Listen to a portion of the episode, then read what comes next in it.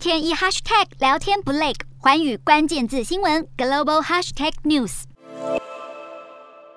这一节的寰宇大话题要来关注的是，美国联准会再度发表了偏鹰派的说辞。美国联准会的副主席，也就是布兰纳德，他在二号的时候警告了，如果未来几个月通膨减缓的程度还是不够的话，那么不只是六七月的会议将会各升息两码，甚至连九月的会议恐怕都是必须要升息两码。但是他也表示了，如果在每个月的报告上面看到了通膨减速，那么稍微的减缓升息的速度也是可能的。不过布兰纳德他认为了，在可预测的未来，联准会是会不停的升息。那么要将通膨压低到百分之二目标，其实还有许多的工作要做。布兰纳德也表示了，他接下来会密切的关注一系列的数据，就是要研判这个物价的压力是否有开始减退了，消费需求是否有下降，以及过热的劳动市场。是否有降温的趋势？但是很显然，布兰纳德这一番偏鹰派的说法与目前市场的预期其实是不太一样的。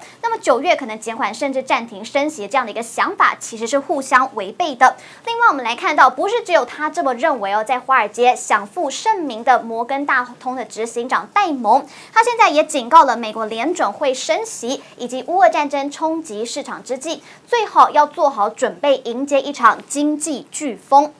那么戴蒙他就指出了，现在其实天气还算是晴朗的，所以一切都很好，人人都以为美国联准会能够好好的处理问题，但是其实飓风就在外面了。他说，没有人知道这场飓风的规模会是小型的风暴，还是像十年前造成的严重伤亡以及灾损的超级山迪。所以戴蒙他也警告了，乌克兰战争其实是会持续的影响到全球的商品市场，甚至可能会推升国际油价到每桶一百五十或是一百七十五美元的水准。他他也担心联准会缩表所带来的市场震荡风险，而继戴蒙这样的悲观预测之后，其实高盛集团的总裁华德龙他也警告说了，由于全球经济受到了一系列的冲击，未来会步入一段很艰难的时期。他也担心了通膨，还有货币政策的变化，以及乌俄战争所带来的风险，可能会扼杀全球的经济。因此，他也指出了未来的经济形势恐怕只会更加艰难。Hello，大家好，我是华远新闻记者孙艺林。国际上多的是你我不知道的事，轻松利用碎片化时间吸收最新国际动态，立刻点选你关注的新闻议题关键字，只要一百八十秒，带你关注亚洲，放眼全球。